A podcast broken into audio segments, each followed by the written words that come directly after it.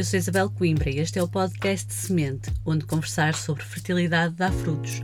Aqui há espaço para as histórias dos casais que vivem ou viveram processos de infertilidade, porque é na partilha que crescemos. Fica por aí.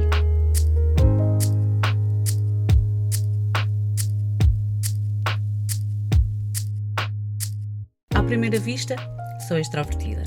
E sou. Mas o meu ADN é tímido. Eu vou fazer agora uma pausa para que aqueles que me conhecem possam rebolar de riso.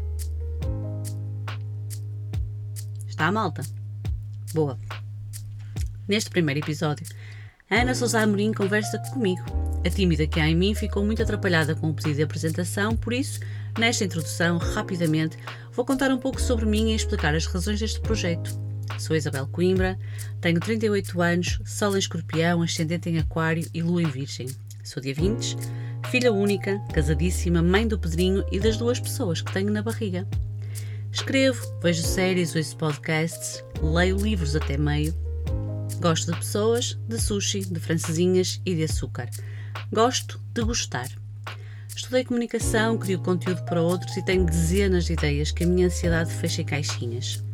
O meu processo de infertilidade começou em 2014. Desde então fiz cinco tratamentos. Eu e centenas de outras mulheres portuguesas. A infertilidade afeta um em cada dez casais, mas vivemos escondidas na vergonha, paralisadas pelo temor, quando o que mais pode diminuir esta dor e serenar o medo é a partilha.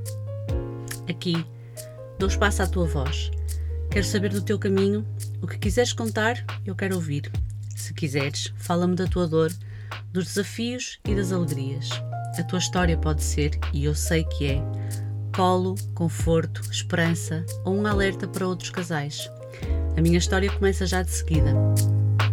Então, eu primeiro queria, queria saber quem é que tu és. Quem é? Ah, ok. Ok. Então, eu sou. Mas queres saber quem eu sou? Tipo assim. Quem é que eu sou, não é? Quero que tu expliques quem é que tu és. Ok de onde não. vens e o que fazes aqui. Podias ter feito isso a cantar. Então, eu sou Isabel Coimbra, tenho 38 anos, eh, sou natural de Avintes e é importante referir isto porque para mim isso é ADN. ser, ser de Avintes para mim, para mim é ADN. Sou filha única, nunca quis ter irmãos, mas agora sinto-lhes a falta. Um, não sei muito bem, porque, pronto, sinto, acho que desde que casei, não sei se a idade dos meus pais me começou a pesar, sendo que eles são chavalos, mas agora são, são, são chavalos em idade e são chavalos em, em uh, espírito, são muito dinâmicos. Mas agora sinto, sinto essa falta de ter irmãos, ter essa relação com alguém ou de. Ou, sinto que no dia em que perder os meus pais fico sozinha no mundo, estás a ver? Obviamente não fico, mas sinto que é assim, vai ser assim um golpe. Bom, já estou aqui a viajar na, na maionese. Sim. Sou várias coisas, sou copywriter, assim de profissão, mais ou menos. Uh, sou mãe de Pedrinho e mãe de duas pessoas que tenho na barriga. E é isto que, acho que é isto que eu sou. Acho que é isto que eu sou. É. Não estava preparada para essa pergunta, assim, para esta apresentação. E, e podia ter preparado isto melhor. Pronto. E, e este é o teu podcast. E este é o meu podcast. Vamos ver para onde é que estou. Tu decidiste criar. Sim. Vamos ver para onde é que isto vai. E decidiste. Ainda não sei porquê, convidar-me para te fazer a primeira entrevista, não é? Um, eu estive a tentar preparar-me, porque agora vou aproveitar para dizer quem é que eu Boa. sou. Eu sou a Ana Amorim e não tive, nem tenho atualmente, um problema de infertilidade. Mas uh, consigo perceber porque é que me chamaste para aqui, porque eu acho que o, o objetivo do teu podcast é tirar assim o véu de segredo deste tema que afeta tantos casais uh, e é tão doloroso. E eu, como uma pessoa que não lidou com isso, mas que tem alguma, algum contacto com amigas que passaram por isto, amigas e amigos, uh, e sinto a dificuldade, quem não conhece bem os, o uhum. problema, de como abordá-lo, como ajudar, e como fazer parte da, da solução. E acho que este tipo de conversas que tu te propões a ter aqui neste podcast são essenciais para, para isso, para falarmos sobre isto abertamente e podermos, as pessoas que estão de fora, poderem prestar o apoio que vocês necessitam. Hum. Então, eu fui pesquisar. E além disso, deixa-me só dizer, uh, além disso, eu gosto muito da tua cabeça. Oh, gosto, gosto da forma como tu te posicionas no mundo, um, identifico-me contigo e depois, além disso, tu tens um filho mais velho e depois tens Sim. um par de gêmeos. Então, eu achei que, que, depois também Sim, ligava bem aqui esta nova aventura. Mas bota, continua. Exato. Então, fui pesquisar e estima-se que a infertilidade afete entre 9 a 10% dos casais em idade fértil. E isto é brutal. Pode parecer um número pequeno, mas não é. Isto são milhares de pessoas com estas dificuldades. E a infertilidade é um espectro, não é? Porque há dificuldades, há diferentes graus de dificuldade, afeta de maneira diferente os casais, prolonga-se no tempo de maneira diferente e há, várias, há vários desfechos. Há casais que não acabam por mesmo nunca conseguir ter filhos e há casais como tu, como tu e o teu marido, que acabam por conseguir, uhum. não é? Ainda que isso acarrete um, um percurso longo e doloroso. Eu queria, acho que era importante, tu uh, contar-nos contares o teu caminho e dizeres-me quando é que a palavra infertilidade chegou ao teu mundo. Ok. Um, só dizer que dessa percentagem é, é, é, é, mesmo, é mesmo imenso. Para quem está a ouvir pode parecer que é uma coisa pequena, mas é mesmo imenso, porque é literalmente abrir a porta de casa e começares a falar e é tipo pipocas. Eu conheço, eu conheço, uh, obviamente agora que, que comecei o podcast conheço muito, conheço muito, muito mais pessoas, que estão neste tipo de processos, mas nas minhas relações assim mais próximas ou ligeiramente alargadas, tipo, eu tenho para aí 20 casais, 30 casais que estão, uh, que estão e, não, e não, estou, não estou a exagerar, que estão na mesma, na mesma situação. Uh, por isso isto toca mesmo, toca mesmo a muita gente. Um, Deixa-me só dizer-te uma coisa. Eu não tenho experiência de infertilidade, portanto, eu nunca passei pela, pelo problema de querer engravidar e não conseguir. Aliás, eu passei pelo yeah, contrário. O teu marido disse bom dia uh, e eh, tu. É. Sim, eu povoo a lua toda. Um, mas uh, eu engravidei, a primeira vez que eu engravidei, eu perdi hum. esse bebê. E eu lembro-me que senti isso que hum. tu dizes, que foi quando eu ganhei coragem de falar a alguém, apercebi-me que havia imensas mulheres uh, a quem tinha acontecido o mesmo. E, e, não se falava disto, não se fala, porque o, a tristeza, o luto, tudo isso são temas que nós guardamos muito. Uh, e eu percebo o resguardo totalmente, mas temo que às vezes isso implique que isso acarreta o segredo e o desconhecimento.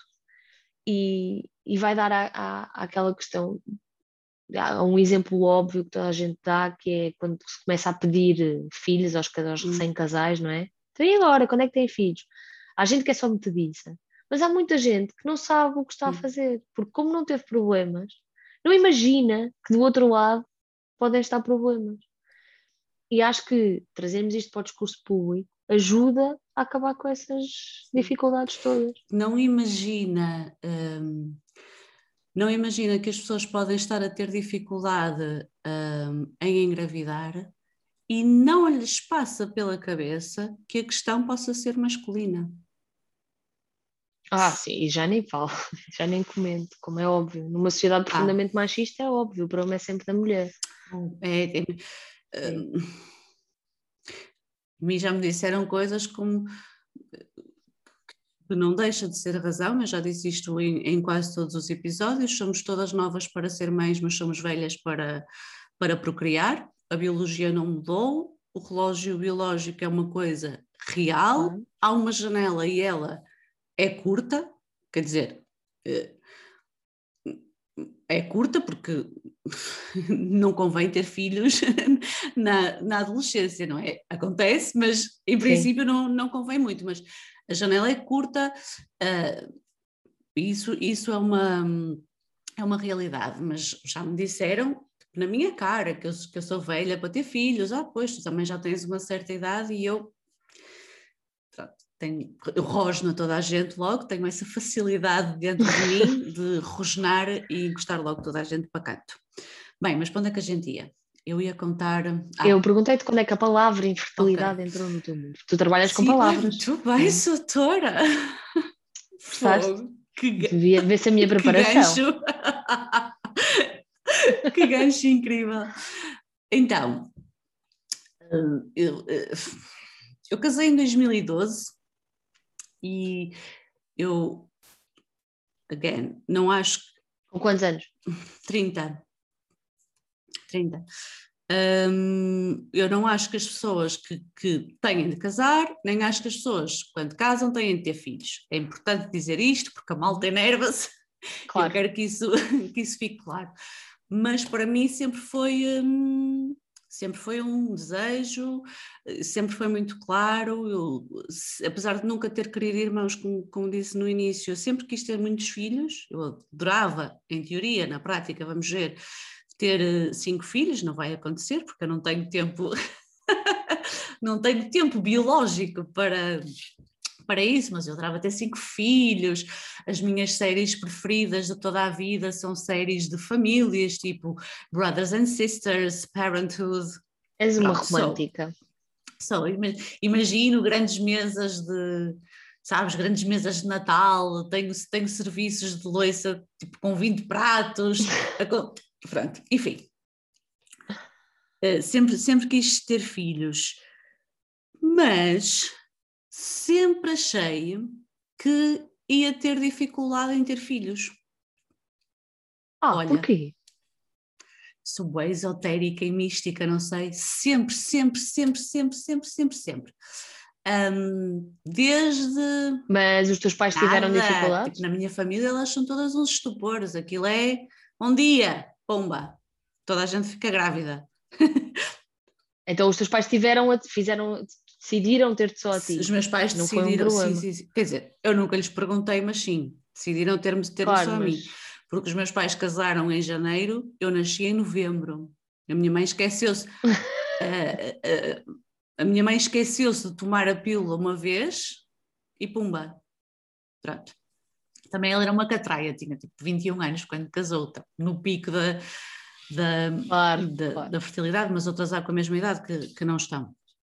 Portanto, na minha família, não há essas questões de, de, de, na minha família, pessoas mais velhas do, do que eu. Não há essas questões de, de infertilidade de todo, mas isto sempre foi, sempre fui muito, muito consciente de que isto era um, que isto era uma possibilidade que podia. Mas sabias, mas já tinhas ido nada, ao médico, nada, nada, qualquer coisa? Não, era, era uma, uma sensação. sensação. E no entanto, a questão, a nossa questão de infertilidade eh, não é feminina, é, é, é masculina. Uh, mas casos de infertilidade ficaram-me sempre muito gravados na memória. Eu não quero dizer o nome errado, mas a Maria não sei o que é Cirne, sabes quem é?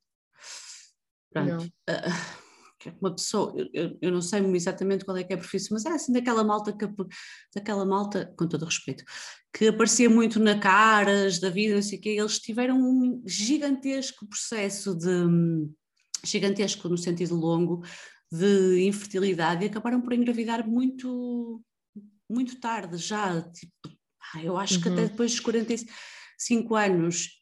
Eu era adolescente, isto é uma coisa que me, que eu apanhei pá, e tu eras adolescente e não apanhaste isto, não é?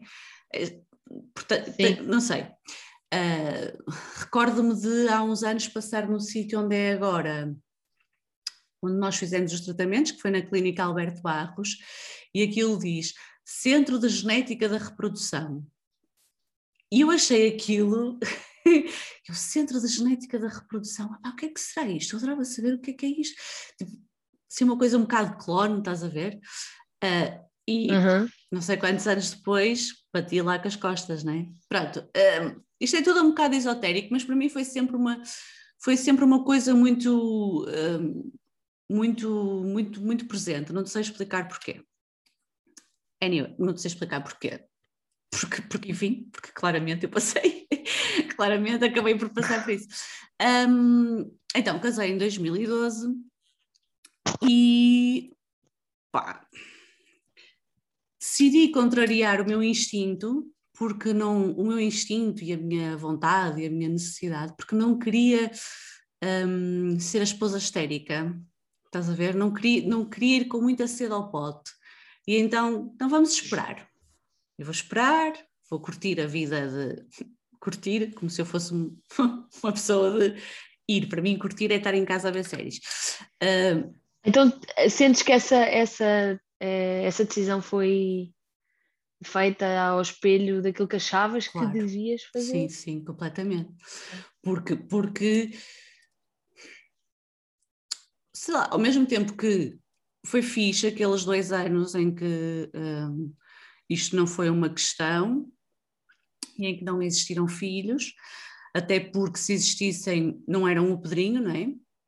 Eram uhum. outra pessoa qualquer, portanto, ok, isso está Sim, claro. moderadamente arrumado na minha cabeça, mas eu gostava, à luz daquilo que sei hoje, de ter começado mais cedo, porque me tinha poupado um, sofrimento, tempo, um, ansiedade, porque depois, como lá está, eu sou ansiosa patológica, também já disse isto em todos os episódios, peço desculpa pessoas, mas nem toda a gente vai, vai ouvir todos.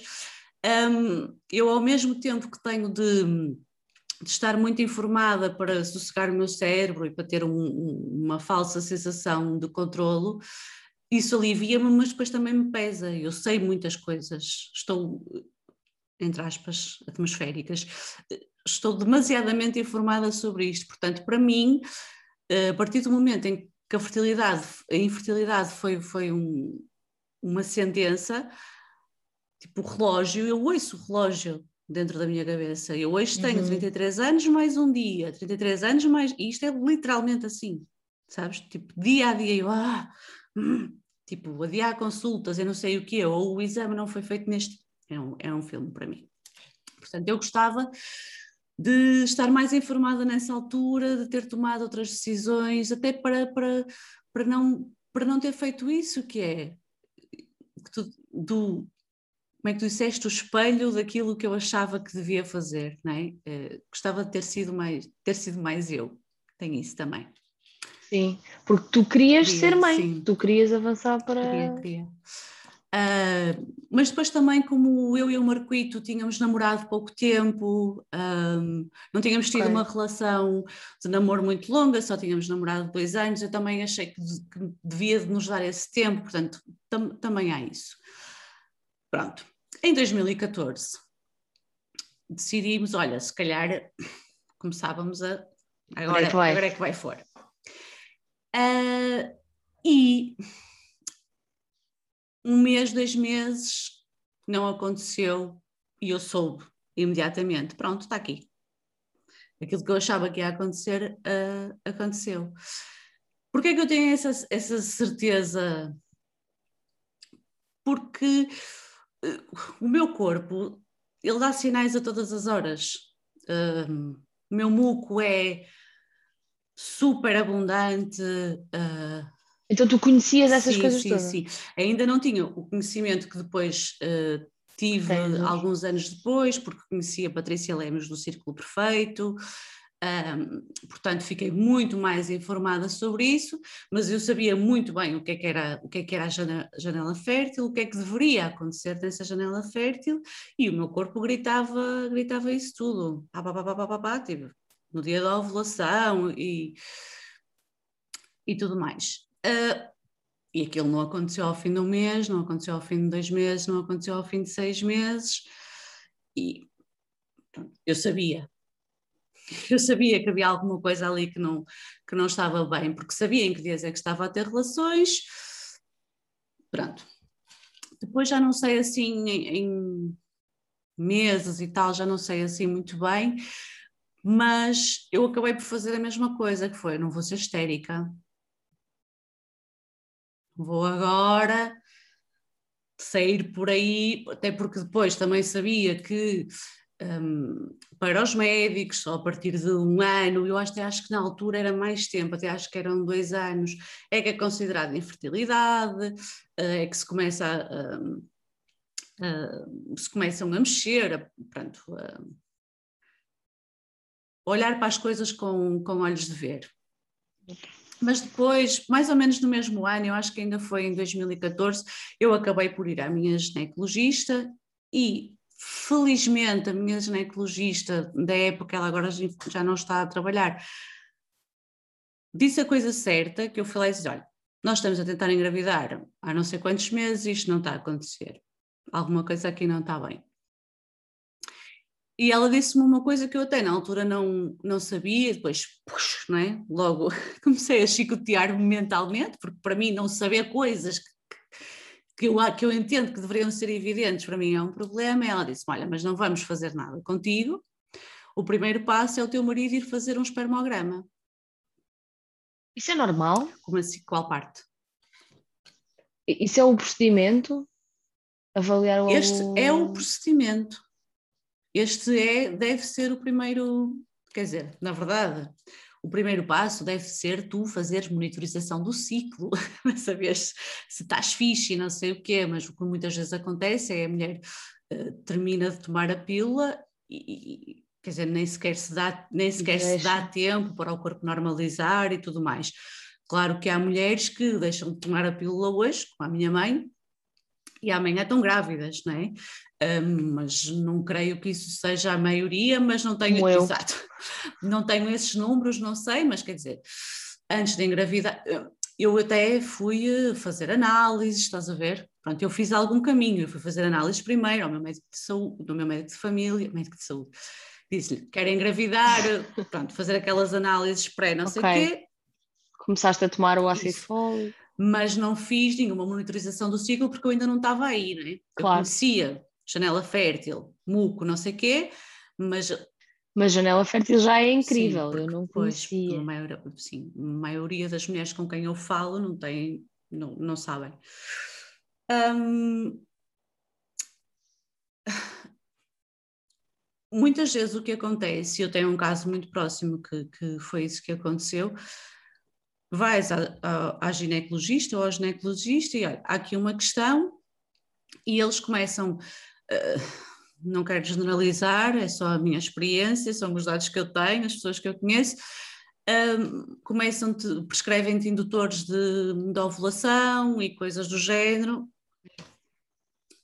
É essa a ideia Pronto. que eu tenho também. Só que, só que quer dizer, estás a, a pessoa que eu conheço até, e conheço outras, mas esta é mesmo muito próxima, ela começou a tomar essas coisas sem fazer qualquer tipo de análise, sem avaliar rigorosamente uh, nada. Uh, e não é bem numa ecografia endovaginal que tu percebes se existe uma questão ou se não existe.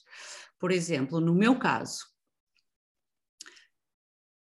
em princípio está tudo bem comigo, ou seja, a, a nossa questão de infertilidade não é bem feminina. Mas eu, quando comecei a fazer a monitorização do ciclo, eu percebi à frente que a minha fase lútea, o ciclo tem três, uh, tem três fases, a fase folicular que é inicial, não é? desde o dia em que vem o período até a altura da ovulação, depois a ovulação e depois a fase lútea.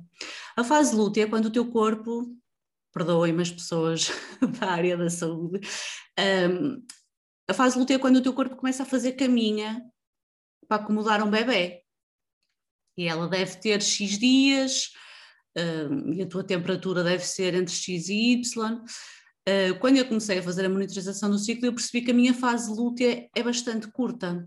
Ela tem oito dias, nove dias, um, pronto.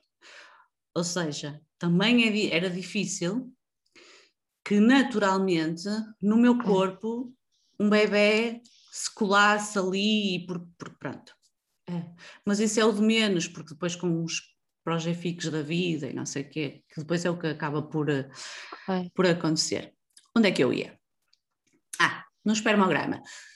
E então, uh, ela disse-me para, para, para o Marcoito ir fazer o espermograma, o Marcoito foi fazer, foi fazer o espermograma e o resultado foi logo, pá, assim, chapadona.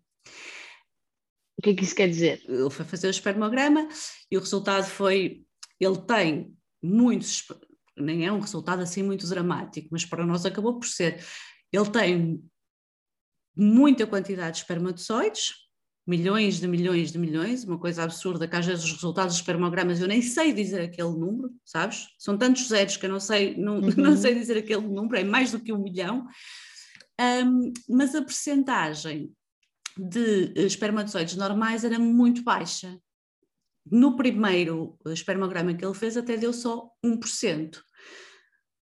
Claro que e o que é que são espermatozoides normais? É, é, é isso. Uh, portanto, deixa só dizer. Claro que 1% em milhões de milhões é diferente de 1% em mil, 1% em 500. É. Mas mesmo assim, nada nos estava a suceder. Portanto, os espermatozoides normais, eles têm de ter cabeça, tronco, rabinho, não sei o quê. E a grande maioria dos espermatozoides do marquito são anormais. Ou não têm cabeça, ou não têm cauda, ou não têm não sei o quê. Ou seja, não chegam não che... Uh...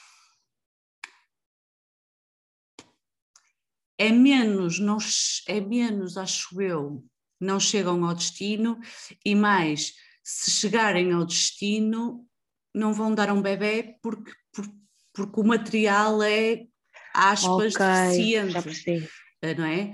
Ou até se gerar, eu nem sei se é possível, não, não investiguei a esse nível, mas eu depois vou fazer um fact-checking. Se, se chegarem. Um, se chegarem ao destino das duas uma, ou não dá, é impossível fecundar um óvulo, eu acho que é um bocado mais isso, ou se fecundarem um óvulo, é um óvulo que se vai, que se vai perder porque é daqueles uh, abortos super precoces, não é? Que tu nem das, nem das conta dele. Claro, Mas eu provavelmente posso estar a dizer, posso estar a dizer as neiras. Mais neira. Vou, vou confirmar depois.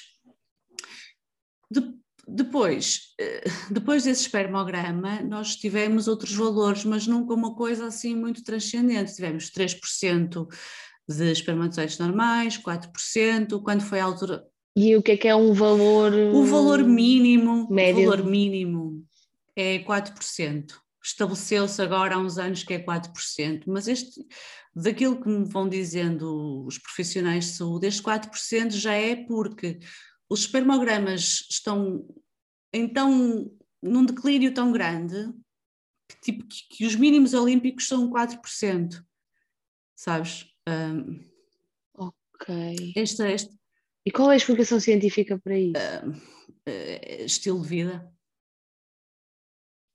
É muito okay. isso. É, é muito isso, é muito vida sedentária, uh, uma alimentação e, pobre. E a, idade, a idade tem algum relevo nisso? Às vezes sim, às vezes não. Uh, okay. Em teoria, os homens são férteis a vida toda.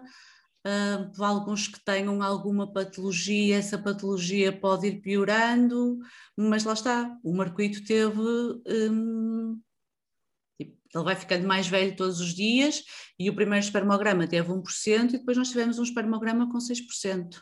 Portanto, okay. uh, tipo dois anos, dois anos depois teve 6%. Ok. Então, vocês receberam essa notícia? Uh, e um,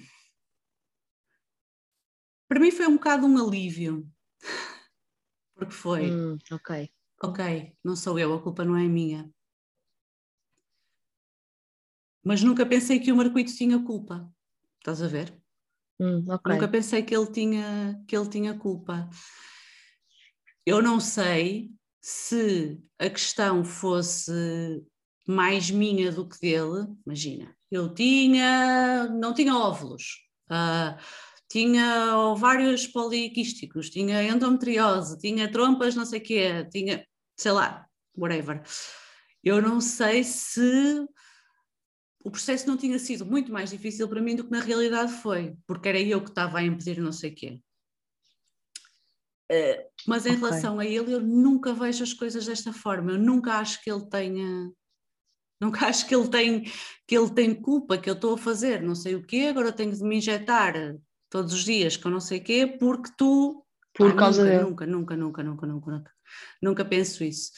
Um, eu tive a, não, diz. E, Querias-me perguntar uma coisa? Sim. E, sim, e para ele? Um, o Marquito não se expressa muito. Okay. Um, é, é, ninguém diria que é, é. homem. uh, nós nisso somos nós nisso somos muito parecidos. Eu sou uma pessoa que se foca na solução. E o Marquito também. Ok. Uh, claro que eu sinto muito mais sentimentos do que ele, porque, um, tenho uma passarinha, dois, sou ansiosa. Uh, pronto, sinto muito mais sentimentos do, do que ele, e isto afeta-me de uma forma que, que a ele também certamente afeta, mas ele tem mecanismos, mecanismos de, de, de defesa diferentes e muito masculinos, que é eu não vou pensar nesta merda e simplesmente não pensa. Porquê? Porque alguém vai pensar por ele, não é? Pronto, isso depois leva aqui a outras. Então vocês não, não saíram de lá e não vieram para casa enrolar-se na cama e ah, chorar? Não não, não, não, não, não, não, não. Mas uh, para começar, o Marquito foi fazer o espermograma e depois nós recebemos o espermograma no e-mail. Portanto, recebemos um e-mail com ah, aquele, ah, okay. com aquele resultado. Um, e tinham conhecimento sim, para sim, analisar sim, o e-mail? Sim, eu tinha okay. porque ansiedade patológica. Já tinhas tirado já um mestrado em mestrado contabilização em, de espermatozoides. Eu não vou, ao, eu não sou uma pessoa que vai ao Google pesquisar cenas, mas eu vou à Amazon e compro este livro, e compro aquele livro, e ouço este podcast, e vou ouvir aquele médico, e não sei o quê. Pronto. Claro. Uh, mas sim, já tinham, já tinham mostrado nisso. Então, ele recebeu o espermograma e viu 11%, e claro, comecei logo, logo a chorar.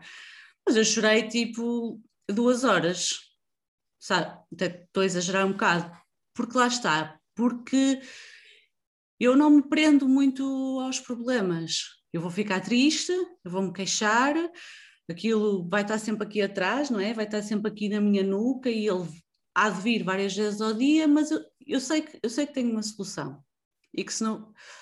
Eu, eu nunca pensei, eu ao mesmo tempo que sempre achei que ia ter uma questão de infertilidade, eu, para mim, que essa questão não tivesse solução, não, não tivesse solução nunca foi uma, nunca foi uma opção, então, nunca esteve em cima da mesa. Tu ias ser eu ia mãe. ser mãe. Eu ia ser mãe biológica. Uh, ainda não coloquei em cima da mesa a adoção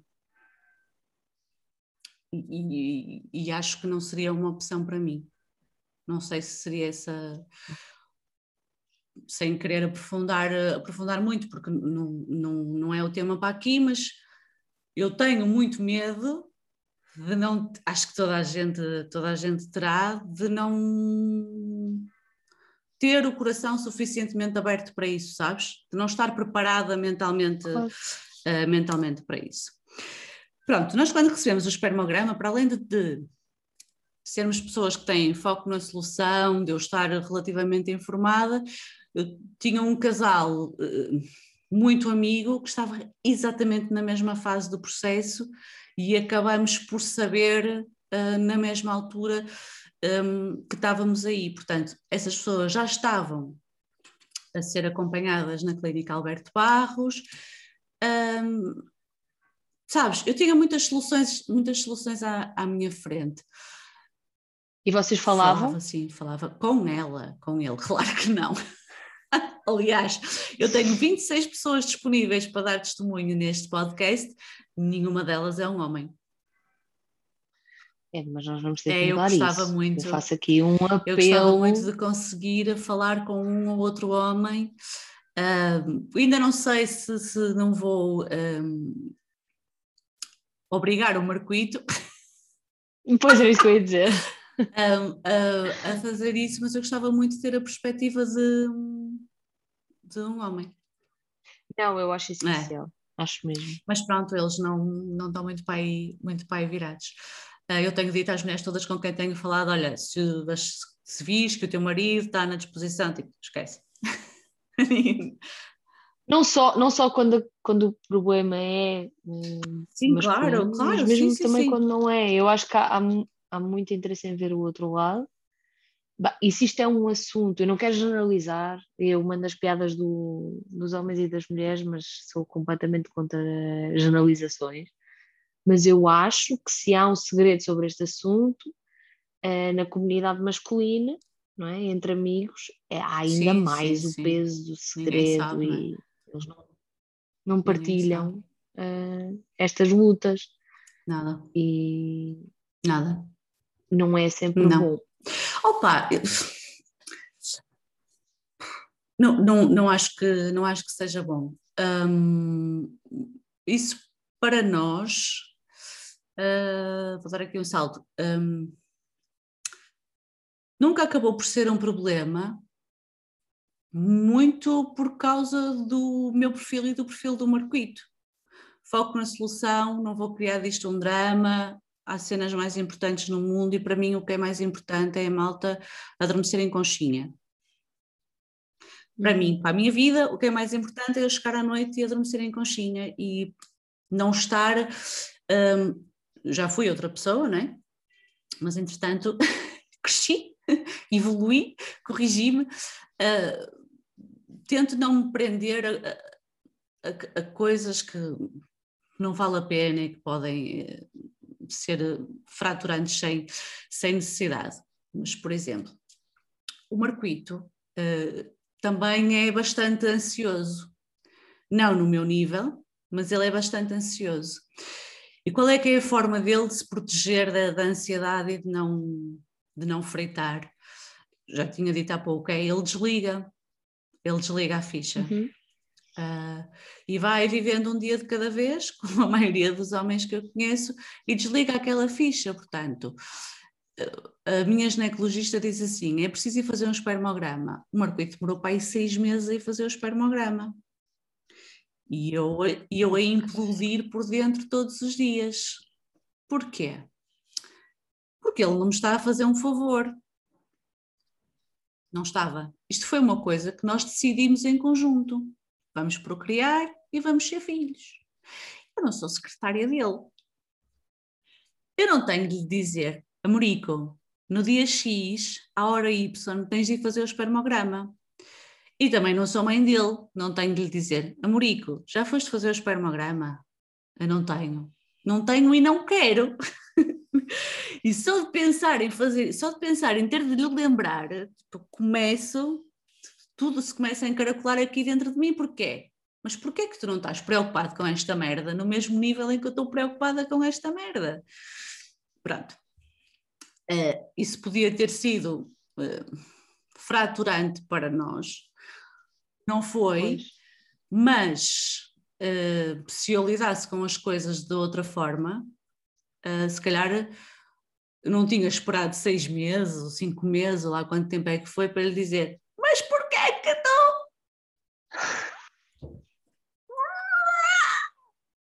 Sim. Ele, mas isto também é difícil para mim e eu fiz, mas para mim também é difícil. Para mim também é difícil e ainda fica mais difícil se eu tenho de carregar o meu caminhão de areia mais o teu caminhão de areia. Pronto, partiu. E o que é que, e o que, é que era eh, essa tomada da decisão? Porque o espermograma não é um exame como uma ecografia, não é? Portanto, também tem uma carga de, de- de- eu acredito, não é? De dificuldade para o Hum. homem que não tem fazer uma ecografia para nós, não é? E depois o, o tomar esse passo, se calhar é a assunção de que alguma coisa está mal. Compreendo. Sou solidária em teoria. Na prática, tenho vontade de esbofetear pessoas. E vocês continuavam a tentar, tu continuavas a monitorizar? Não, não, não, não, não, não, não. Eu nessa altura ainda não estava a monitorizar o ciclo. Eu só comecei a monitorizar o okay. ciclo depois do Pedrinho nascer. Okay. Uh, porque depois como sabia que havia esta questão, eu queria começar a preparar-me para... Não queria que, que, o Pedrinho tivesse muita diferença de idade de irmãos, aquela futilidadezinha claro. básica. Um, e então, depois do Pedrinho nascer, eu conheci a Patrícia, e então pensei: olha, okay. se calhar, na verdade, eu não estava a apinar no dia certo. Se, se calhar, se calhar há aqui qualquer coisa no meu ciclo que coisa. E então fiz essa monitorização durante algum tempo, uh, fiz acupuntura, tomei vitaminas, uh, pá, uh, tivemos relações todos os dias do ciclo, tivemos relações dia sim, dia não, tivemos, pá, tivemos relações só na, só na janela fértil, todos os dias na janela fértil, dia sim, dia não na janela fértil, não aconteceu. Chegou a uma altura em que tive de, pronto, agora tenho de desistir, né? Porque tic-tac, claro. tic-tac, tic-tac, tenho de passar outra vez porque não, não vale a pena. Que foi um processo muito difícil para mim. Muito, muito difícil.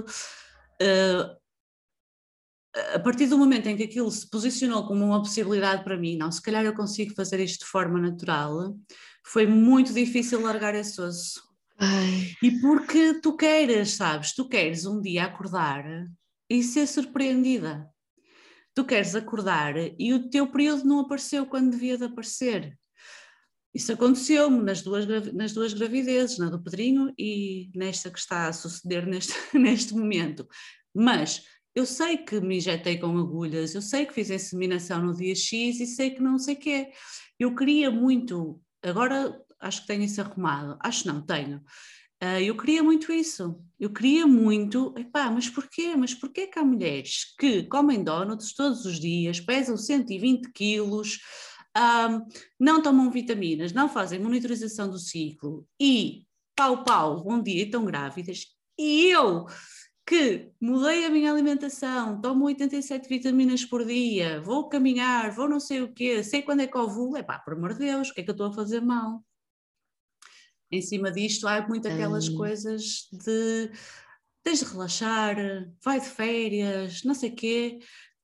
Então já reparaste que afinal não estavas assim tão focada na solução? Uh, não, uh, como assim? O que é que é a solução? Era ser mãe? Eu já era mãe, sabes? Eu já tinha, eu já tinha o Pedrinho. Era ser sim, mãe outra sim, Sim, mas eu estava focada, eu estava focada nessa solução Estavas presa num Estava processo. presa num processo. Estava presa num processo. Natural. Mas eu também ainda não tinha estado ainda presa cima... em processo nenhum, estás a ver? Eu ainda não tinha. Pronto, então, mas agora vamos sim, voltar sim, atrás. Depois acabaram por decidir avançar para a fertilização. Sim, era essa a vossa indicação sim, médica. Nós depois fomos à clínica a Alberto Pagos, mas fomos diretamente a uma consulta com o Dr. Cristiano, com o Dr. Cristiano Oliveira, que é ginecologista e é especialista em fertilidade.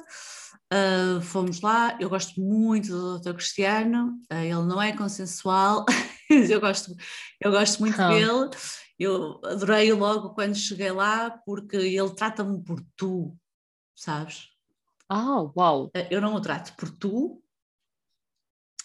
mas sou espaçosa QB, tipo, Ok, ah, claro. Estou na Marquesa e ele está na conversa com o Marquito e eu digo assim: Ó, oh, doutor Cristiano, não, a sério, na boa, estou super confortável aqui com, com, as pernas abertas, esteja à vontade. Pronto, outra... Gosto dessa. Desse descomplicância, ah, desse ah, descomplicância essa, confiança. essa, essa vontade dele. Pronto, fomos lá. Uh, uh, nós, quando fomos lá, fizemos uma coisa que eu recomendo a toda a gente que, que, que eventualmente eu insisto, que é levar já 87 mil exames feitos. Uh, tu sabes que tens uhum. de ter um resultado de um, de um espermograma, tu sabes que há análises mínimas que tens de fazer, não sei o quê. Até podes ligar para lá e dizer: eu, o que, é que, eu tenho de fazer? Eu preciso de abreviar este processo. Que, que, que exames é que são importantes fazer? Que análises é que são importantes fazer? Em algumas situações eles vão dizer, noutras não, mas tipo, há forma de tu saberes, e o espermograma é o mínimo olímpico. Então, nós, quando chegamos lá, já tínhamos espermograma, nessa altura tínhamos 3%. O doutor Cristiano olhou para aquilo, olhou para a nossa idade, olhou para as estatísticas, olhou para o, para o meu, para o meu histórico, fez-me uma esteroscopia, fizemos análise, blá, blá, e disse: Pronto, vamos fazer a inseminação. E avançamos para a inseminação pouco tempo depois. Eu agora não sei, mas vamos dizer então, agora deixa-me fazer-te uma pergunta. É, é, que eu não certo, percebo nada deste mundo e nós ouvimos assim certo, umas certo, coisas. Isso é privada? Ah, sim, a Clínica Alberto Barros é, é, é privada. Tu podes optar por fazer este caminho na sim. pública, que é mais difícil, sim. demora mais sim. tempo, tem outros requisitos. E quando ele te disse, quando o médico te disse que iam optar por fertilização, isso tem um, isso Minas, sala, sim, desculpa. Sim, sim. Uh, isso tem sim, um custo. Já vou lá. Não, não. Okay. ok. Então, nós na altura, eu tinha 33 anos, acho eu. Tinha, na altura tinha 33 anos, isto foi janeiro, fevereiro, que nós fomos lá do Dr. Cristiano. Uh, fazia 34 em novembro e pá, lá está, como isto estava documentada, eu sabia, isto pode não acontecer à primeira. E então decidi ir a todas. Ao mesmo tempo que marquei, ao mesmo tempo não, eu já antes de avançar para, para o Alberto Barros, já tinha dado entrada num, de, num processo no CMIN, que é o Centro Materno Infantil do, do Norte, aqui no, aqui no Porto. Público. Público, hospital público, para a minha, a minha intenção era: ok, eu vou ao Alberto Barros e vamos fazer aquilo que tiver de ser feito. Se por acaso isto correr mal, eu sei que mais ou menos depois de fazer este processo no Alberto Barros, serei chamada para iniciar um processo no CMIN e então faço. Estás a ver? Estava em toda, estava a tentar ir a todas. Um, eu não recomendo que as pessoas que façam, eu recomendo que as pessoas façam isto, mas eu não recomendo que digam nos serviços públicos que estão a fazer isto, porque às vezes não ouvimos cenas muito simpáticas da malta que está um, nos serviços administrativos, auxiliares, enfermeiras e até mesmo, até mesmo médicos. Obviamente estou a generalizar, mas os casos que me são próximos disseram eu ao mesmo tempo estou na clínica Y e não foram muito bem, um, essa informação não foi muito bem acolhida. O que é aconteceu? Quando me ligaram do Comino para eu ir à primeira consulta, eu estava grávida do Pedrinho, porque nós tivemos a felicidade de marcar a inseminação, engravidar à primeira e a gravidez correr, correr bem. Portanto, eu fiz uma inseminação e o Pedrinho nasceu. E eu engravidei do Pedrinho e ele nasceu. Valores, é pesado, mas tem vários níveis de peso, não é?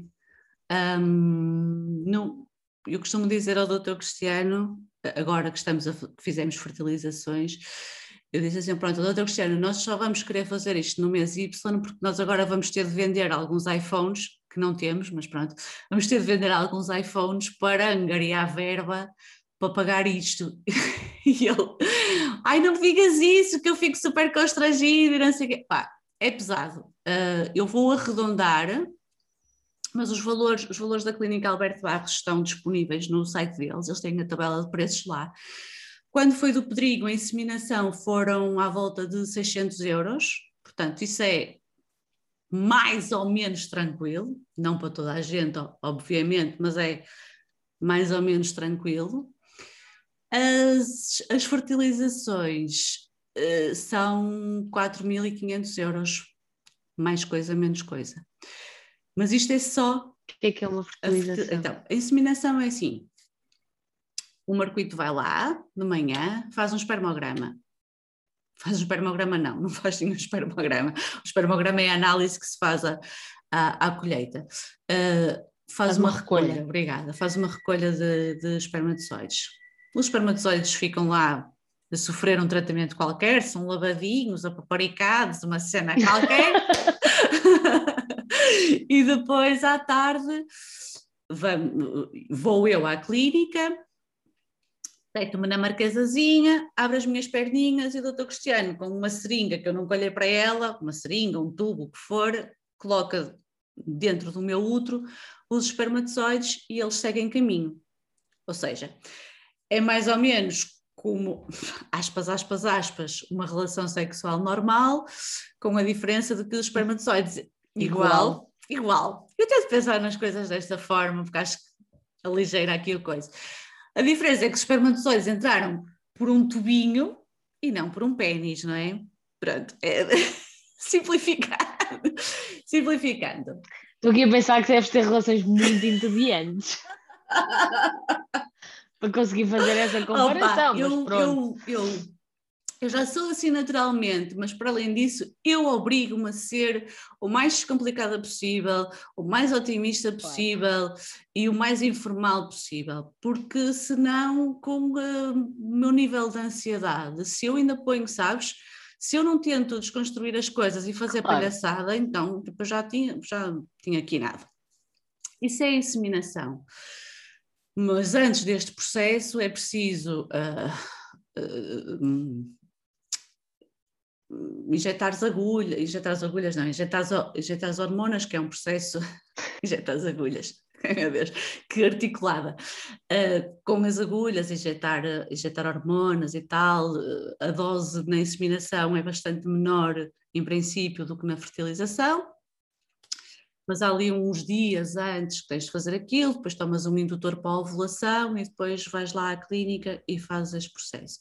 A fertilização é diferente, muito mais cara, não é? E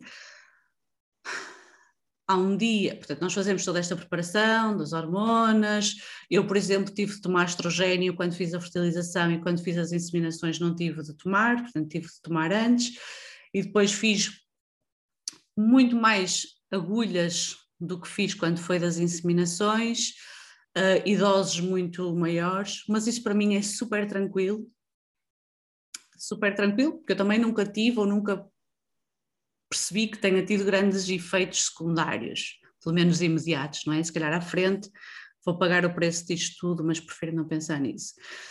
Mas para mim, esta cena das agulhas até é uma coisa que me empodera, sabes? E eu penso, fosga-se, olha para mim, aqui a enfiar agulhas na minha barriga sozinha. Isto porque eu sempre fui um bocadinho medricas e quando vou tirar sangue fico aflita e quando tenho de fazer exames é preciso fazer e eu vou e até tolero bastante bem a dor, mas tenho muito medo da dor, yada, yada, yada, yada. Portanto, para mim as agulhas não têm o peso que muitas vezes têm para a maioria das mulheres que passam por estes processos. Depois há um dia em que é marcado que nós vamos lá fazer a punção, nós, eu, vou lá fazer, eh, vou lá fazer a punção. Para isso tenho de ser, tenho de ser sedada. Aquilo normalmente é a primeira hora da manhã, tens de estar em jejum, és sedada, uh, e depois eles sacam os óvulos, os meus óvulos. Então, mas espera, isso quando? Como assim quando?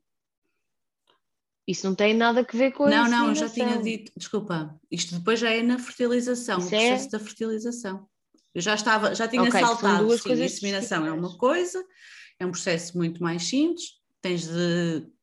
Foi o que fizeste para o pedrinho? pedrinho? E depois do pedrinho, no ano passado, fiz mais duas, que não, não claramente não funcionaram. É, portanto, é um processo muito... Então, ok. E então, depois de fazeres a, a inseminação e não funcionar, Sim. é que fazes o processo de fertilização. No nosso caso, porque há pessoas que a única opção é fazer a, inseminação, a fertilização. Na fertilização, okay. claro. Na fertilização, o óvulo é fecundado o fora. O óvulo é fecundado fora, sim. Era isso que eu estava a explicar agora. É feita uma, uma punção em que eles vão, uh, retiram os meus óvulos, o, o homem um, faz também uma recolha de espermatozoides. Uh, pronto, mas é preciso ver se os óvulos têm boa qualidade, se os espermatozoides têm boa qualidade okay. e um, depois eles são, podem ser colocados desta forma, imagina, simplificando, está ali o óvulo e eles colocam os espermatozoides à volta e os espermatozoides seguem o caminho deles. Esta é uma opção. A outra opção é através de uma microinjeção, está aqui o óvulo e eles pegam na seringa ou o que for e injetam o espermatozoide no óvulo. Nós fizemos as duas coisas. A primeira fertilização, eh, eles colocaram lá os espermatozoides à volta dos óvulos, fecundaram poucos, fecundaram só, acho eu, agora já não sei, mas fecundaram só dois ou fecundaram só três e depois desses acabou por ficar só um. Uh, que eles depois ficam lá na incubadora, não sei se é uma incubadora, mas vamos chamar-lhe incubadora, e têm de se desenvolver como se desenvolveriam normalmente dentro do meu útero, não é? Têm de passar da fase X para a fase Y, para a fase não sei o quê, até que se transformam num blastocisto e depois estão em condições de serem transferidos para o meu útero até cinco dias depois de ser feita a punção. A nossa primeira foi feita dessa forma, a segunda já teve de ser com microinjeção, porque percebemos que a fecundação não correu muito bem. Os espermatozoides do Marquito e os meus óvulos não queriam nada uns com os outros. Hum. Pronto, e é isto. É feita a, é depois, eh, cinco dias depois de fazermos a punção, ou até cinco dias depois de fazer a punção, é feita a transferência dos embriões, e depois disso tens de esperar 15 dias, mais ou menos, acho eu que são 15 dias, até fazeres uma análise ao sangue para perceber se há um, um beta positivo ou negativo e quais é que são os valores. Isso para mim é o mais difícil de tudo. São aqueles 15 dias. Ok, então tu fizeste Sim. isso o ano uhum. passado e transferiste. Transferi. Quantas vezes? Então, transferi duas vezes. No ano passado, portanto, no último semestre do ano passado, eu fiz duas inseminações e uma fertilização. Nenhuma delas funcionou. Um, na fertilização que eu fiz no ano passado, só conseguimos transferir um embrião e ele não, não resultou em gravidez. Uh, e este ano uh, nós transferimos dois embriões, nós tínhamos, até tivemos vários, uh, vários óvulos, e depois até tivemos vários embriões, mas no final só ficaram dois.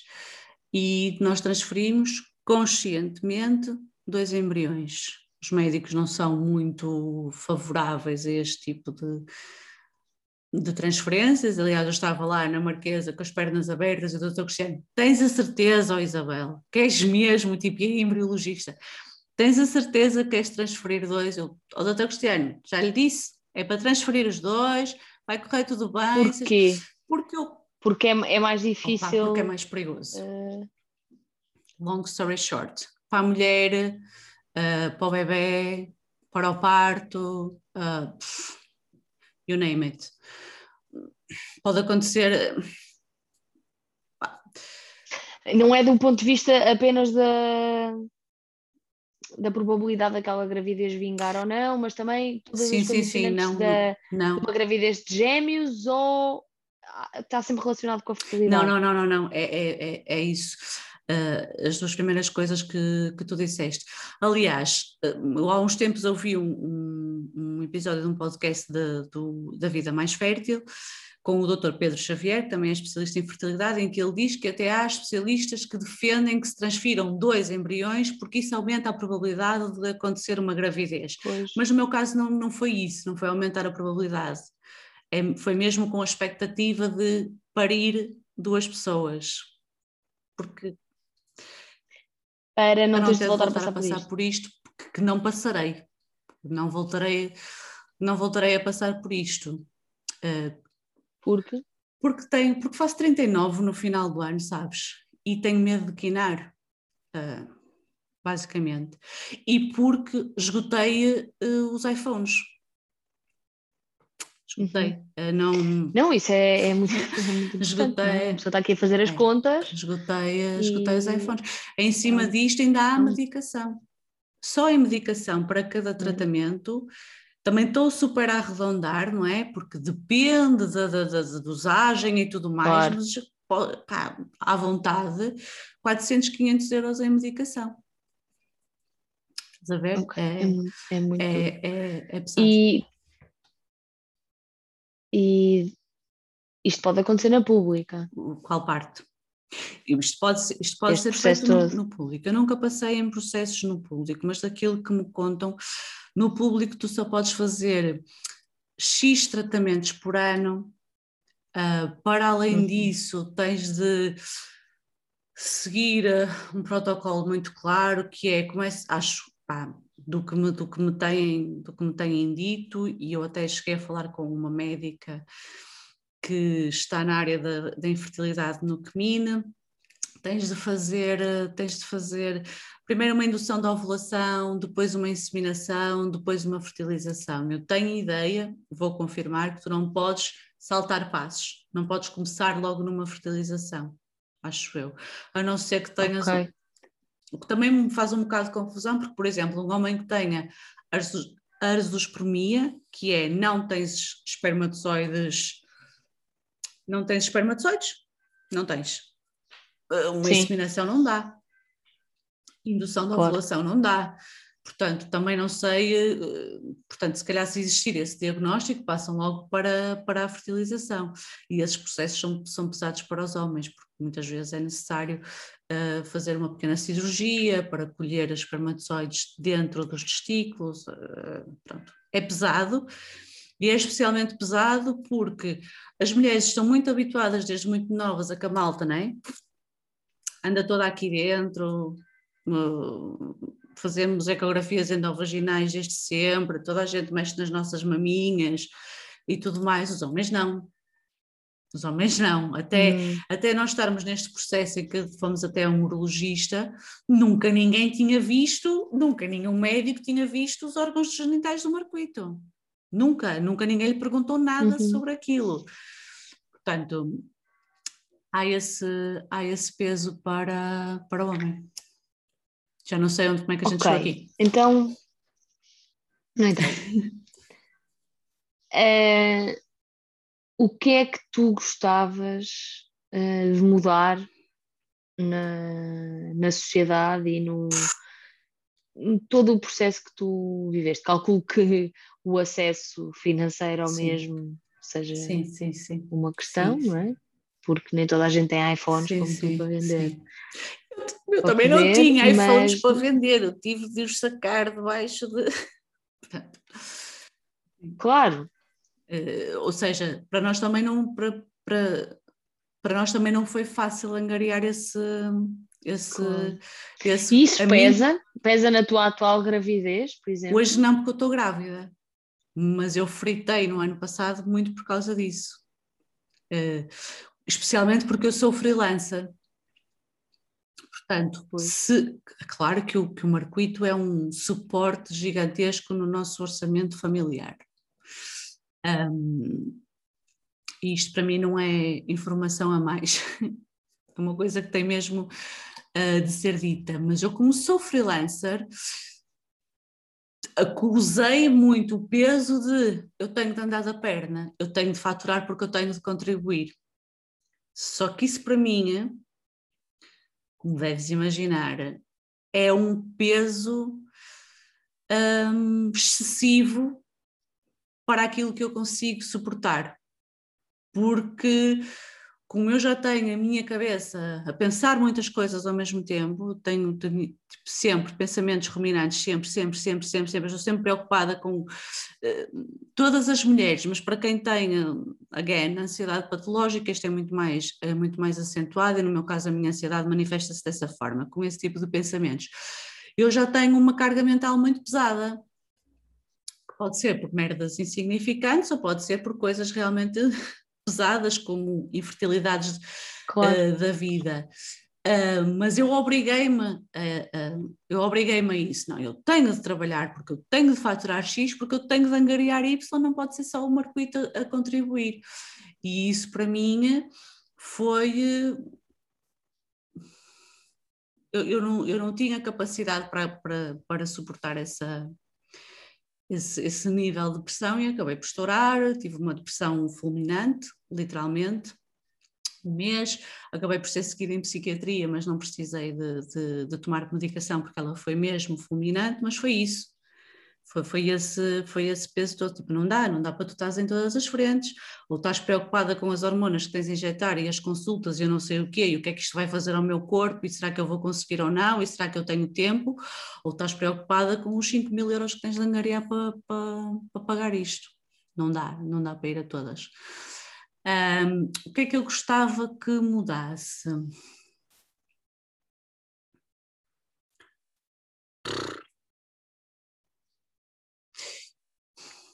Eu gostava que, mais do que acesso, que existisse empatia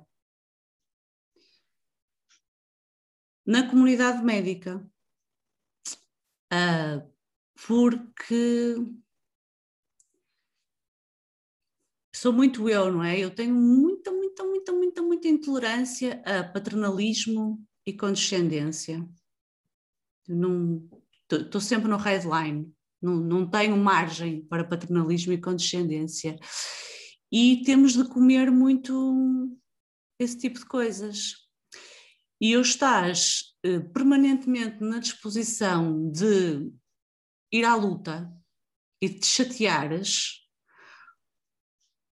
ou então és só maltratada e negligenciada. Hum, eu não senti nada isso na clínica Alberto Barros, mas eu pontualmente tive outro tipo de consultas e ouvi coisas que não se dizem a ninguém. Durante o processo de infertilidade e durante a gravidez. E pá, não se diz a ninguém. E eu estou sempre a dizer isto se tu escolhes a especialidade de ginecologia para a tua vida, essa merda tem de trazer um nível de sensibilidade que não é aquela que é esperada na ortopedia, na necrologia e por aí vai. E para mim o que era preciso mudar era isso, só que não vai acontecer. Eu acho que se isso mudasse, pá, eu, não, eu, eu, há profissionais incríveis, eu não quero ser injusta, mas tipo, a violência obstétrica é uma realidade. E isso é mesmo pesado. Há mulheres que até o dia de hoje estão todas, e vai ter de ser, fodidas da cabeça por causa de coisas que lhes foram ditas e que foram feitas durante o parto, durante a gravidez, durante o porpério, e isso não é admissível em 2021 nem em ano nenhum. E isto está constantemente a acontecer. Eu ontem fui, fiz a minha ecografia do primeiro trimestre. E a cautela, porque eu, eu, eu, eu, eu preciso ter essa sensação de segurança e eu preciso que isto corra bem, porque eu acho que estou num sítio em que vou em que consigo aceitar o facto de potencialmente só ser mãe de, um bebê, de, de uma criança, porque nós estamos nas 12 semanas, mas tudo pode acontecer, não é? Eu não sei se estou num sítio em que consiga aceitar o facto de eventualmente ser mãe só de uma criança e de que o Pedrinho não tenha, não tenha irmãos. Não sei se isso ainda está bem arrumado e só o facto de eu dizer isto, evidentemente não está, não está bem arrumado. Portanto, eu preciso que as coisas corram da forma uh, o mais serena possível, eu preciso ter todas as garantias que me sejam possíveis ter, eh, portanto. E, e, mesmo, que, mesmo que não tivesses todo esse processo, és uma mulher grávida de gêmeos.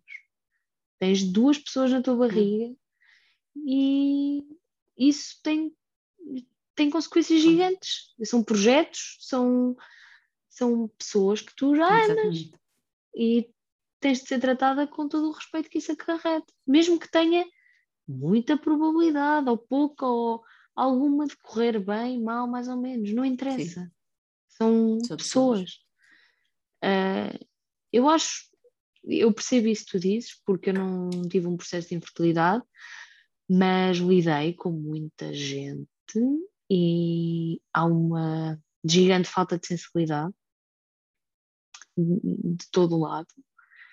Uh, que, que nós aceitamos porque desde, o, desde que nascemos as mulheres ouvem que têm de se comportar de determinada maneira no médico e dispor do nosso corpo. E ouves as histórias dos partos e as mulheres é que são fracas porque gritaram ou são não é? Isto que tu vais ouvindo e, e vai crescendo uma, um código de conduta que depois te leva a aceitar determinadas coisas. E não são, histori não são historinhas da, da carochinha acontecem e, e eu acho que mesmo as mulheres que têm sorte porque lamentavelmente tem sorte, sorte a pessoa que, que tu apanhas, que eu tive muita sorte, eu lidei com, com gente muito competente e boa, mas também tenho a minha dose de, de violência uhum. e de agressão. Uhum. E, e, e, uma pessoa não esquece. Não. E tem um impacto grande.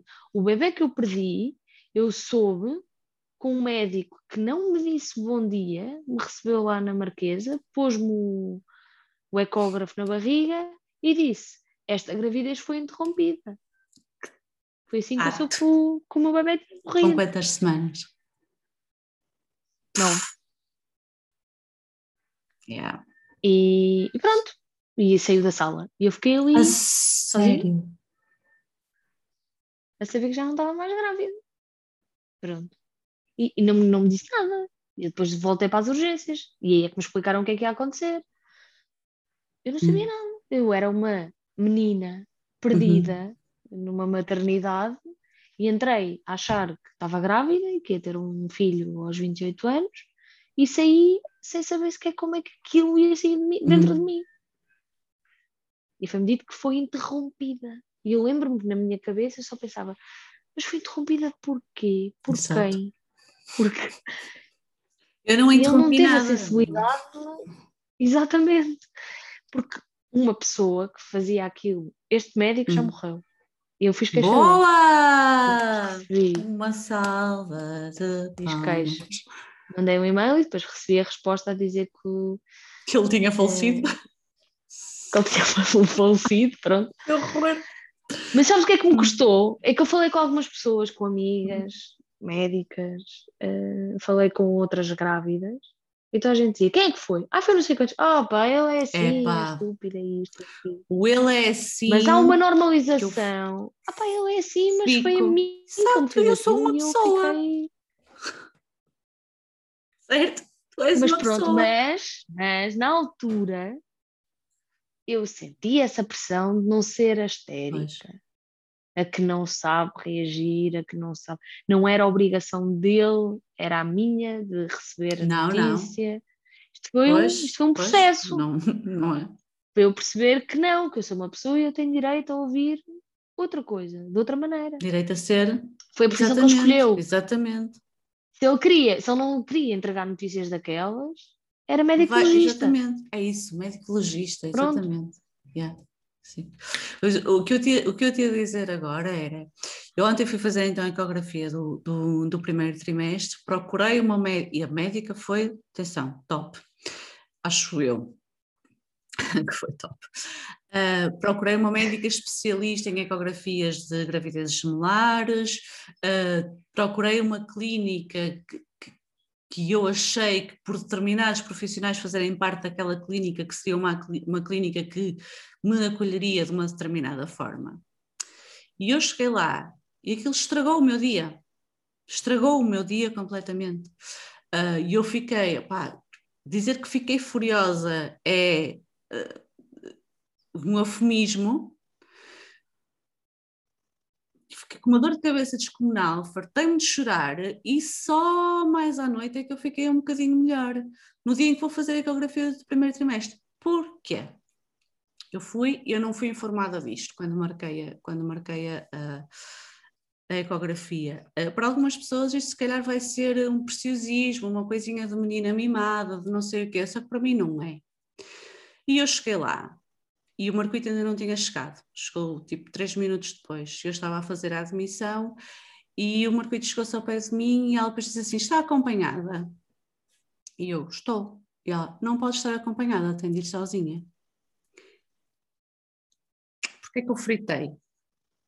Porque não, não são essas as recomendações da Organização Mundial de Saúde, não são essas as recomendações da DGS, não são essas as recomendações da Entidade Reguladora da Saúde, e eu julgo que não é isso que diz a lei. Seja durante a gravidez, durante o parto ou durante o puerpério, apesar da Covid-19, a mulher tem direito a ser acompanhada. Tem direito a ser acompanhada por quem ela entender, especialmente pelo pai da criança. Na altura, quando ela me disse aquilo, eu fiquei logo cega, mas eu senti-me constrangida a questionar, porque a sala de espera estava cheia de mulheres sozinhas. E depois até havia imenso barulho, porque havia uns bebés a chorar e não sei o quê. E então eu disse, ok, tipo, a minha disposição uh, mudou, mudou logo e comi e calei aquilo aquilo para mim foi uma violência enorme, porque eu tenho todo este histórico para trás, eu tenho duas pessoas dentro da barriga, a probabilidade desta canalha quinar é enorme. Ou de eu chegar à ecografia e falta-lhe uma perna, falta-lhe a bexiga, falta-lhe, tipo, o cérebro não está bem dividido, não há batimentos cardíacos. E apesar de, se o Marquito estivesse presente na sala, ele na verdade não poder fazer nada por mim, eu preciso daquele cantinho à minha beira. E eu quero aquele cantinho à minha beira e eu tenho direito àquilo. Feliz, pá, eu no final, aquilo que foi crescendo, não é? Crescendo uma fúria dentro de mim, tipo bilis a fervilhar por todo lado. Eu ainda estive, aquilo foi marcado para, para meio-dia e meia, eu saí de lá às duas e meia da tarde e a minha ecografia só demorou tipo 20 minutos, o resto foi o tempo todo que eu estive à espera da médica. Portanto, tive tempo, tive tempo para isto crescer, para estar deitada na marquesa, chorar forte, tipo, o meu coração já me estava a bater aqui no nariz, estás a ver? Não tenho necessidade de passar por aquilo, não tenho necessidade de ficar num nível de ansiedade extremo que eu não consigo controlar os batimentos cardíacos sabes? Que tipo, já estou quase a passar-me para o outro lado porque me colocaram numa situação que é injusta e que é ilegal. Felizmente tive discernimento para quando saí, eu, fui para, eu estava cega, cega, cega, cega, cega, cega, cega. Ouviste boas notícias? Ouvi boas notícias, ouvi boas notícias, mas eu não fui a pessoa que normalmente sou, sabes? Claro. Porque eu sou, sou, mesmo super bem disposta. Eu ainda, ontem, eu ainda no outro dia dizia isso. À Diana, a minha, disposição, a minha boa disposição chega antes de mim aos sítios. E eu adoro ver aquilo, e eu olho para a ecografia e a médica nem precisa de me dizer o que é que está ali a acontecer, porque eu estou a ver. Calma, eu não sei onde é que está o ducto e não sei o quê, mas tipo, eu vejo o nariz, eu vejo os dedos, eu vejo os pés. Ah, eu não percebo eu nada vejo, eu vejo, eu vejo eu vejo e percebo bem não. quando é que o coração. Pronto, também, também se ouve, mas eu, eu, eu Sim, ela estava-me a dizer as coisas e eu, eu já estava a ver o que ela me estava a dizer. Não tudo, obviamente, quando ela foi ver o meu útero, eu não, eu não sei que o útero tem 48, whatever. Pronto. Claro. Mas as coisas que são assim mais evidentes aos meus olhos, eu, eu consigo ver. Pá, e que e eu gosto tanto daquilo, e foi um momento tão triste para mim, eu estava tão revoltada, estava tão triste, e sentia-me tão sozinha. Pai, não, não é justo, não é justo para mim, não é justo para ninguém. No final, paguei. E porquê? Qual foi a alegação? Não fizeram uma alegação nenhuma porque eu não perguntei. Porque na altura em que ela me disse que eu não podia ser acompanhada, o que eu devia ter dito era porquê? Claro. Pronto. Mas lá está, eu senti-me constrangida porque estão aqui tantas mulheres claro. sozinhas, vou agora eu armar aqui a puta, não é? Tipo, pronto, não... Sim, mas eh, desculpa dizer. Mas eu apresentei queixa. Era a tua obrigação, claro. era a tua obrigação, precisamente por estarem todas Era a minha obrigação, mas era mais a obrigação deles não nos colocarem naquela posição. Estimo Evidente, que se fecundem é todos, é, é para não usar aqui mais vernáculo. Eles é que não tinham que me colocar naquela posição, nem a mim, não, nem ao não tem. Um, e, mas tu também não tens de te sentir claro. condicionada. Claro, claro. Mas, do mal ou menos, eu terminei, a consulta terminou, eh, eu esperei que ela me entregasse as cenas, eu fui, paguei e no final pedi o livro de reclamações e apresentei uma reclamação. Ficou tudo assim um bocado. Uh, mas felizmente ninguém colocou nenhum, nenhum travão, porque eu já estava o telefone na mão, tipo, ou me dá um livro de reclamações, eu chamo a GNR. Tipo, isto parte-se já. Tipo, eu não sei, mas sabes os desenhos animados, quando começam assim a ficar, a subir o vermelho, pronto, era no nível, É o, é, era no nível em que eu estava. Eu transformo no. Exato, era no nível em que eu estava. Apresentei a reclamação, mas eu estava toda a tremer. E eu ainda estava lá no balcão e estava a ter este pensamento que é assim, opá, coitadas, vou agora colocá-las nesta posição de ter de fazer o livro de reclamações e ao mesmo tempo, sabes, "Oh, Isabel, por amor de Deus, pô-las nesta posição, elas é que te colocaram a ti nesta posição, faz reclamação e acabou. Pronto, apresentei a reclamação no livro de reclamações e estou a escrever uma reclamação para enviar para a entidade reguladora da saúde e uma reclamação para, para, para a clínica porque isto é inaceitável. E, e, e isto depois vamos estar aqui a pôr num sítio que é "Puf, eu agora vou ter de papar esta merda a todos os sítios que eu vá. A todos os sítios que eu vá, até eu parir esta canalha, eu vou ter de levar com isto, que é chatear-me. Então, mas era por causa da Covid? Sim, é por causa da Covid. É por causa, mas mesmo por causa da Covid, isto está escrito aí nas diretrizes, nas recomendações, eu, não sei o quê. Quando eu saí, estava um pai no hall do prédio. Armar não, não estava a armar o cão, achas? Ninguém arma o cão neste país. Meia dúzia de pessoas armam o cão, de resto ninguém arma o cão, não é? Tanto não armam o cão que eu fiquei super constrangida para, para o fazer. Eu, no entanto, eu sou a reivindicativa da minha família e das minhas relações, eu não sei o quê, e a que faz queixa, mas eu senti-me assim. Saio para o hall, não sei o quê, e está lá um pai. E eu, é um pai de castigo. E ele, sim. E eu, então não se esqueça no final de apresentar uma reclamação. E mostrei-lhe a minha reclamação. Uh, porque isto vai contra todas as diretrizes, blá blá blá blá blá. E ele, pois eu não percebo, nós vamos a uns hospitais e eles permitem, e vamos a outros e não permitem, e depois nem avisam as pessoas. Quando eu fiz a marca, isto vai contra, contra, contra as recomendações. Se eu soubesse, na hora em que me fiz a marcação, se eu soubesse, não, é, Não não, marcava. marcava.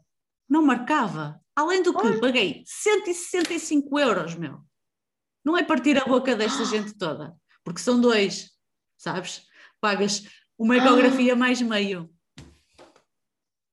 E tu pensas, eu vou ali para né, ter o atendimento que não sei o que é, o cuidado, e depois tipo, estragaram-me completamente o dia e a semana. Tipo, ainda hoje estás a ver no estado em que eu estou a falar sobre isto. Completamente desnecessário. Mas não. Pronto. Enfim, Vai. Tá. bota. Estamos no, no Nos finalmente. finalmente. Temos finalmente. Olha, deixa-me só dizer, tu perguntaste-me o que é que eu gostaria que mudasse. E eu disse o que é que eu gostaria de mudasse, e eu gostaria também que, que mudasse outra coisa que não é muito bem mudar e, e é extremamente difícil, mas eu faço isso com todas as mulheres que eu apanho na vida, tenha confiança, não tenha confiança, tenha relação, não tenha. Já sei o que é que tu me fazes. Exato. Acho, sabes que queres um dia ter filhos. Um dia. Consideras que tens tempo para que isso aconteça? Tranquilo. Ninguém tem de parir aos 20 anos, nem aos 25, nem aos 35. Confirma que podes esperar. Confirma que tens realmente tempo para esperar. Uh, vai, ver o teu, vai ver os teus ovários, vai ver as tuas trompas, trompas, vai ver o teu útero, vai fazer análises ao sangue, vai monitorizar o teu ciclo, manda ao teu homem ir fazer um esperma, o teu homem fazer um espermograma.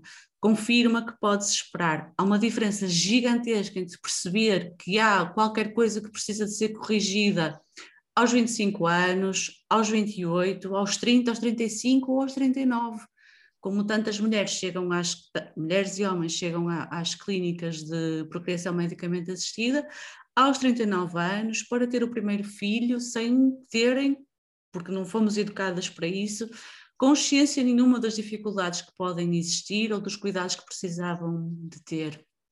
Ah, aos 25 anos eu posso descobrir que é uma questão não sei o quê e ela depois pode-se repetir. Sim, mas também podes perceber aos 25, ou aos 30, ou aos 35, que se queres ter filhos, há mudanças no teu estilo de vida que tens de fazer e depois tens de avaliar se estás disposto a fazer essas mudanças ou não estás. Uh, mas, apesar de agora, cada vez por força da vida, termos filhos mais tarde e podermos ser mais mais tarde, a biologia não mudou, é um carrasco e pode ser mesmo uma sentença na tua vida e tudo se ultrapassa e as pessoas encontram outros significados para as vidas delas e tudo bem, mas se calhar podes-te poupar algum sofrimento se simplesmente confirmares que podes esperar. É isto que eu queria dizer. Parece-me um final perfeito. Obrigada. Obrigada eu. Obrigada eu. Obrigada, eu quero-te eu quero -te agradecer pela ideia, por avançar com isto, porque numa, não é, nas nossas vidas atuais e sobretudo com estando na fase em que estás, estás grávida, podias querer te proteger, não é? Porque conhecer estas histórias todas acarreta sempre uma dose de, de repisar a tua história e ao mesmo tempo sofreres com as histórias dos outros. Uh, também tens uma família para alimentar e isto é um trabalho que estás a dar à comunidade, não é? Sim, sim. sei. Nem sequer tens expectativas não, financeiras. Não, não vai acontecer. Eu sei disso e, e queria elogiar isso. Acho que é, é mesmo uma coisa boa que estás a fazer. Nota-se que és uma boa oh, pessoa. Oh meu Deus. E pronto, eu queria agradecer. Obrigada. E olha, espero. Continuo sem perceber bem porque é que tu me convidaste para fazer isto. mas... quando as pessoas ouvirem agora vão, vão, vão perceber porque eu quero te agradecer muito pela tua disponibilidade, porque a tua agenda está vamos dizer, assoberbada, vamos dizer assoberbada, e tu encontraste aqui um, um, um, espacinho para me fazeres este favor e para falarmos um bocadinho, por isso muito, muito, muito obrigada pela tua generosidade, e é isto, vamos trabalhar agora.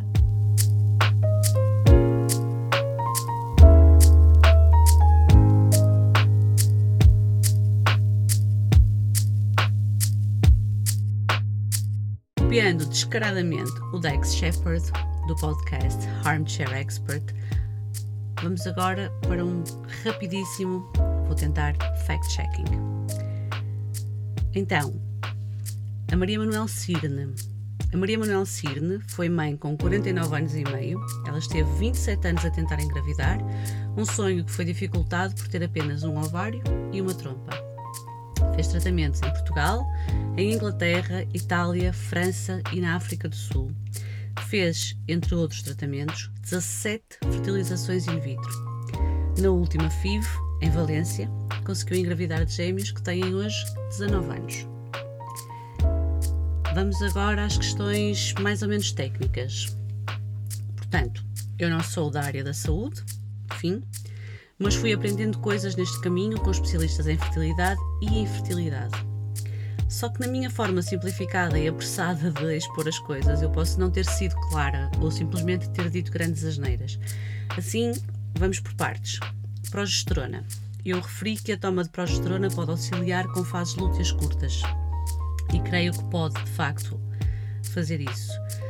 Claro que isto pode, e se calhar deve, hum, esta correção ser feita de outra forma através de uma análise cuidadosa do ciclo e correções do estilo de vida, alimentação, entre outras coisas, como suplementação, por exemplo, também pode ser, ser feita. Profissionais dedicadas à fertilidade natural, como a Patrícia Lemos ou a Barba e o Belo, são as pessoas a quem pedir ajuda nestes casos. As alterações no espermograma. Então, as alterações no espermograma podem resultar de causas genéticas ou secundárias, sendo que estas podem estar relacionadas com infecções, consumo de drogas, tabaco, álcool, poluição, sedentarismo, uma alimentação pobre, entre uma série de outras coisas. No caso do nosso diagnóstico, que era teratozoospermia, isso significa que há uma baixa percentagem de espermatozoides morfologicamente normais, ou seja, um grande número de espermatozoides tem defeitos na cabeça, na cauda ou na peça intermédia.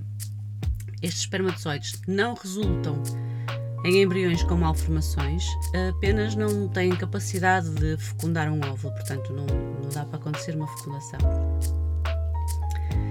Eu referi também os perigos, assim, ao, ao de leve de uma gravidez gemelar. Portanto, a gravidez gemelar, quando provocada, é desaconselhada porque acarreta mais riscos do que a gravidez de um só bebê como o parto prematuro, a pré-eclâmpsia, anemia, malformações, etc. Especialmente quando os bebés dividem a mesma placenta, o que não é o nosso caso. Claro que quando uma gravidez gemelar uh, acontece espontaneamente, aconteceu espontaneamente, mas podendo evitar, os médicos, incluindo o nosso, um, não recomendam que uh, gravidezes múltiplas. Sobre os processos no Serviço Nacional de Saúde. Então, eu não tive a oportunidade de confirmar com rigor quanto a estes procedimentos. No entanto, é de conhecimento geral que no público os tratamentos de fertilidade estão com dois anos de atraso. Antes da Covid-19, os prazos rondavam entre os 12 e os 16 meses. Para os homens, não há limite de idade. No caso das mulheres, nos serviços públicos, as FIV e as ICSI só podem ser feitas até aos 40 anos e as inseminações artificiais até aos 42 anos. Portanto, se um, ser acompanhada no privado não é uma opção para ti, informa-te bem uh, de como é que isto pode acontecer no público e vê de que forma é que podes atalhar processos, uh, antecipar análises e essas questões. Se calhar há análises que consegues facilmente fazer no no privado, por, por exemplo, sem ficarem muito caras, eh, saltando alguns passos que no público vão demorar mais tempo. Então, direitos das famílias em tempo de Covid-19.